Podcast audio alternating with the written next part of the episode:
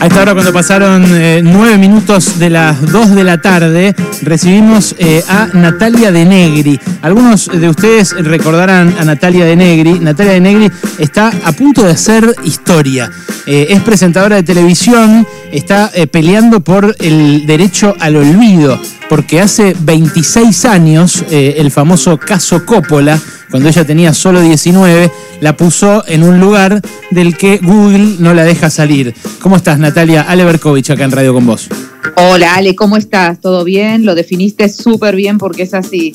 Eh, sí, ¿no? La verdad, que me, intriga cómo es tu vida cotidiana y me gustaría que le cuentes a, la gente que cómo, cómo te impacta el verte en aquel momento, pero todos los días hoy, 26 años después tal cual, 26 años después, y quiero que se entienda bien que yo no estoy pidiendo, como salió en un famoso multimedio, que borren noticias de la época. Yo soy periodista, trabajo de periodista hace más de 15 años con mi programa Corazones Guerreros, periodístico solidario, donde hacemos misiones humanitarias en Estados Unidos, y jamás irían contra la libertad de expresión. Lo que pido es que al buscar mi nombre no aparezcan los videos de la época del programa de Mauro Viale, que no transmiten nada informativo ni de interés público. Por el contrario, promueven la violencia de género y la violencia digital, porque las noticias quedaron excluidas de la aplicación del derecho al olvido, o sea que no forman parte de la sentencia, como están mal informando algunos medios. Mm, eh, vos este laburo eh, lo haces en Estados Unidos, vos vivís allá.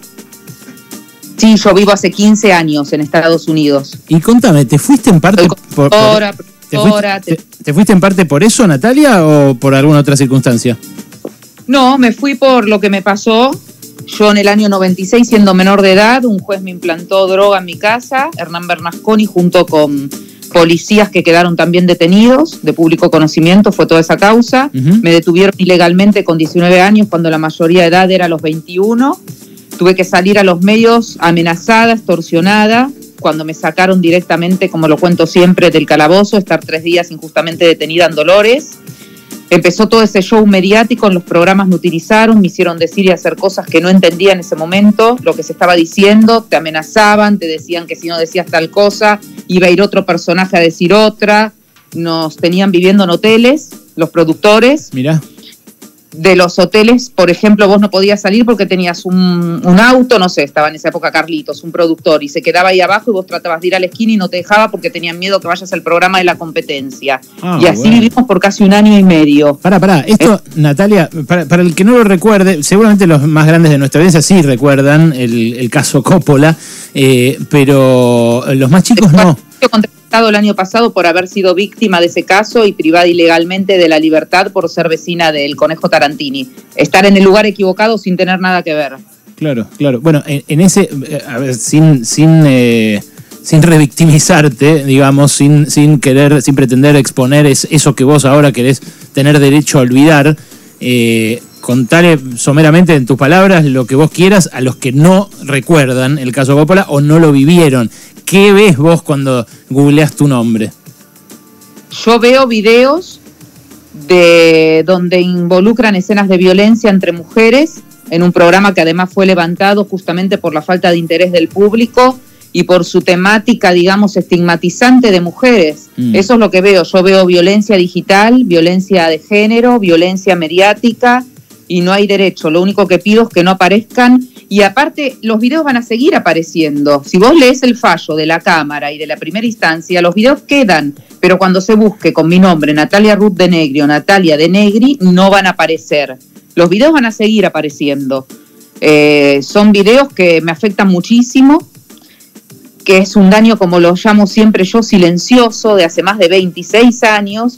Esos videos no son para nada informativos, porque Google y ciertos medios están diciendo que yo voy contra la libertad de expresión, no tienen nada que ver con eso. Yo no voy en contra de las noticias, las noticias quedan. O sea, vos querés que se desindexe tu nombre de videos que eh, te reducen a eso. peleas, sí. ¿Cómo? De los videos de las famosas peleas en el programa Mauro Viale. Eh, Natalia, ¿cómo estás? Alejandro Wall. Bueno, una de, las personas que también eh, peleó contra esto fue Samantha Farhat. De hecho, en algún momento la escuché decir que, bueno, vos te pudiste ir, ella se quedó y, ella también inició una causa. Entiendo que ustedes han hablado también porque fue víctima también de esta situación. Sí, ella también inició el derecho al olvido, tengo entendido, sí. Y ella ¿Pero ella tuvo un fallo a favor? ¿Es posible? Por el tema. ¿Ella tuvo un fallo a favor? No, no, ella lo inició hace muy poco. Ah. Está en primera instancia, tengo entendido. Vos ahora vas a la corte, lo que llega mañana es eh, esta instancia final porque Google la peló.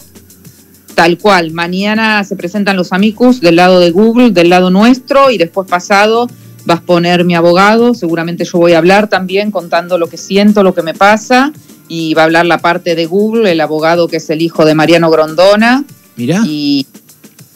qué increíble, ¿no? Pero además que uno, Y íbamos a los programas del padre en esa época también. Claro.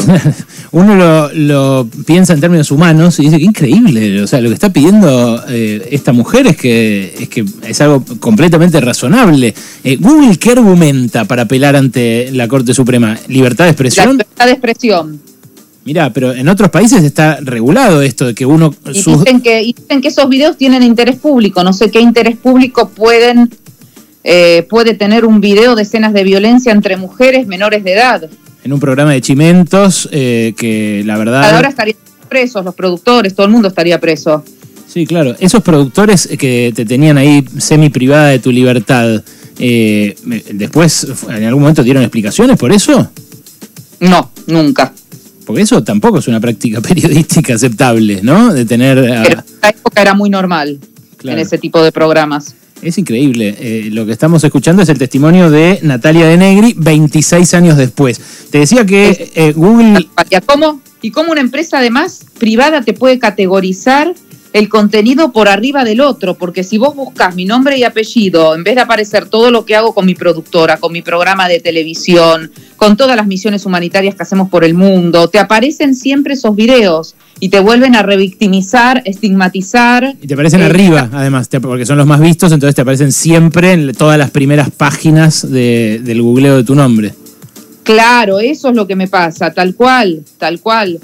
Bueno, hay, Y aparte hay gente que trabaja... bueno, no- Hay gente que trabaja de hacer que eh, determinadas publicaciones salgan más arriba eh, en Google, pero lo que vos reclamás eh, es que cada uno pueda tener derecho a, si es un dato personal o algo que habla de, de tu nombre, de tu trayectoria vital, bueno, pedir que se desvincule del, del googleo sin que deje de estar alojado en la web, digamos. ¿Eso es lo que pasa en los países donde está regulado el derecho al olvido?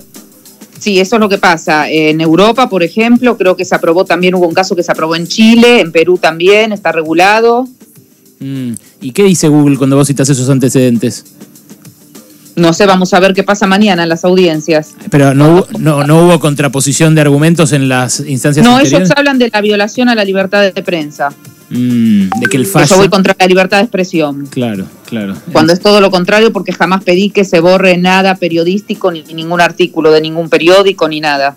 Natalia, ¿cómo estás? Estos videos que tanto me dañan y que aparte le hacen muy mal a mi familia y a mis hijos. Claro. Yo tengo hijos menores de edad que están creciendo en Estados Unidos. Ustedes saben que el tema del bullying en Estados Unidos es muy, muy grave. Es moneda corriente que los niños se suiciden, lamentablemente. Hace una semana se suicidó otro niño de 11 años. Entonces, bueno, obviamente no quiero que mis hijos padezcan por eso mismo que a mí me hizo sufrir tantos años. Natalia, te saluda Noelia Barral Grijera. Eh, siempre en estas discusiones hay eh, un gran punto ciego que es de qué manera decide Google qué resultados indexar primero. ¿Ustedes pudieron tener acceso a saber por qué el algoritmo decide indexar tales videos sobre vos y no tales otros? No, la verdad que no sabemos. Porque ahí, digamos, hay, hay, hay algo que los, todos los usuarios desconocemos de, de- de por qué Google nos muestra primero unas cosas y después otras, que es materia también de discusión. Sí, no sé si será por las vistas, porque por ejemplo los videos de las peleas los suben usuarios particulares desde hace muchos años. eh, y bueno, ellos lucran con eso, ganan dinero igual que Google. Mm. Ese Ah, es otro tema también. Porque por las vistas en YouTube le pagan al que sube eh, a su cuenta. Claro, esos videos. Claro, claro. Bueno, sí, yo tiendo a pensar más que ellos lo que protegen es el algoritmo, lo que no quieren mostrar. El algoritmo, Eh, ¿cuál? Sí. Y, y eso, eh, tus abogados mañana, en la- entiendo que estás en Buenos Aires, ¿no? Viniste especialmente para la, para la audiencia. Y especialmente para la audiencia, sí. Eh, y, y esto... Con la Aparte, en las dos primeras instancias no existe conflicto entre la libertad de expresión, el derecho a la información y el derecho a la honra. Se aclara súper bien. Por eso yo no pido que nada de eso sea borrado o deje de ser publicado, sino que no se asocie a mí a las fórmulas con mi nombre en las búsquedas de Google y YouTube, los videos, nada más. Claro. Pero van a seguir apareciendo. Si vos buscas Mediodía con Mauro, pones de Negri solo, van a seguir apareciendo. Mm, entiendo. Claro, eh, siendo así es difícil argumentar la censura eh, y además eh, también es difícil argumentar el interés público tratándose de contenidos de este tipo, ¿no? Eh, Tal cual. En fin. Donde estás mostrando una violencia de género nada más. ¿Te dan algún plazo, Natalia? ¿Te dan algún plazo para, para fallar en la Corte Suprema o, o es la La audiencia? corte no se sabe, no tiene plazos. Ah, es la audiencia y después a esperar, digamos. Una audiencia pública en dos semanas o tres semanas, no por el cannabis. O sea que a lo mejor sale antes de esa audiencia el fallo. Mm, entiendo. Bueno, eh, y viernes son las dos audiencias, así que bueno, veremos. Después les iré contando a ver mañana y cómo fue todo. pasado. Bien, bien. Bueno, es, es de interés público esto. Esto sí, el caso. eh, no los videos de- del programa de Mauro, pero el caso es, es de mucho interés público. Porque ha Y soy la voz de millones de Natalias Claro, que deben estar pasando por lo mismo claro, y porque que no pueden llegar a una corte suprema. hay muchos que, que son eh, casos famosos. No sé, me sale el caso de Cristina, ¿no? Que ha reclamado eh, también Claro. por las. Por la, eh, ¿Tuviste contacto con alguien de ella o, o con ella misma o con algún abogado?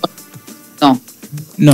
Sí hay en la corte un antecedente que, eh, bueno, eh, supongo que lo habrás revisado, que es el de María Belén Rodríguez, que había pedido que Google y Yahoo dejen de indexar, eh, aso- de- dejen de asociar su nombre, su imagen a contenidos porno, y en ese caso que la corte definió en 2014, la corte falló en contra del pedido. Ah, sí, sí, sí. Yo tengo el mismo abogado de Belén Rodríguez, Martín Leguizamón. Bueno, hay algunos jueces se, se, se mantienen, digamos, en la corte, que yo, eh, Ricardo Lorenzetti, Carlos Maqueda, en aquel momento habían votado eh, a favor del pedido de María Belén Rodríguez, pero habían quedado en minoría. Igual es un tema muy diferente al de Belén Rodríguez. Mm, Bueno, pero eh, tiene, tiene que ver con el derecho a la privacidad y el derecho al olvido. Claro, tal cual, sí, sí, sí. Son temas Por que- eso hay que ver cómo se expide la corte. Bien. Eh, Natalia, gracias. eh, Te mando un beso y suerte. Muchísimas gracias a todos. Era Natalia de Negri, eh, una personaje de la televisión de los 90, pero que todo el mundo conocía. Era eh, un personaje eh, que justamente, como nos contó, yo no sabía esto de los productores, que la tenían medio presa. No, es otro, es como el, el otro costado, ¿no? La revisión de una forma de, bueno, hemos hablado, ¿no? De cómo se hacía televisión o de cómo se hacía televisión en ese lugar, tal vez, porque tampoco hay que este, todo eso y generalizar. Pero